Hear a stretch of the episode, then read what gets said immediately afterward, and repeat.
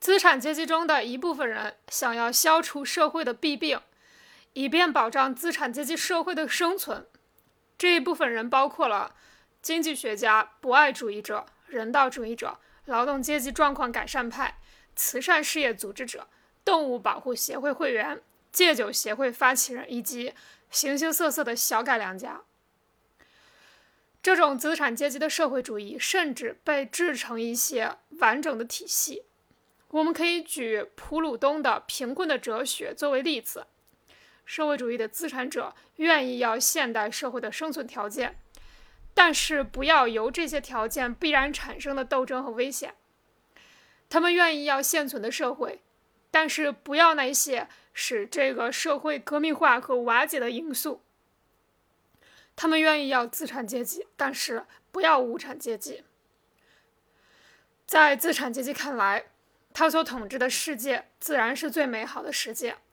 资产阶级的社会主义把这种安慰人心的观念制成半套或整套的体系。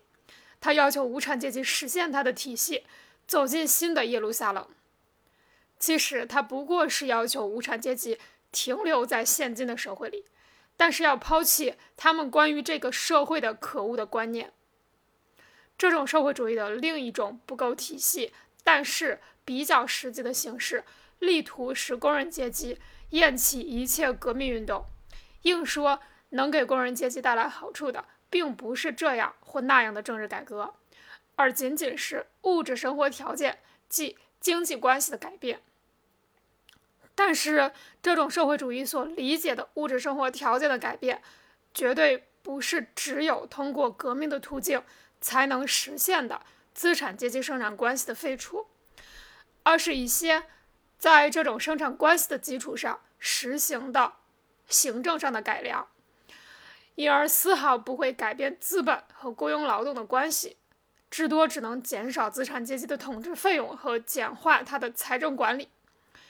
资产阶级的社会主义，只有在它变成纯粹的演说辞令的时候，才获得自己的适当的表现。自由贸易，为了工人阶级的利益；保护关税，为了工人阶级的利益；单身牢房，为了工人阶级的利益。这才是资产阶级的社会主义唯一认真说出的最后的话。资产阶级的社会主义就是这样一个论断。资产者之为资产者，是为了工人阶级的利益。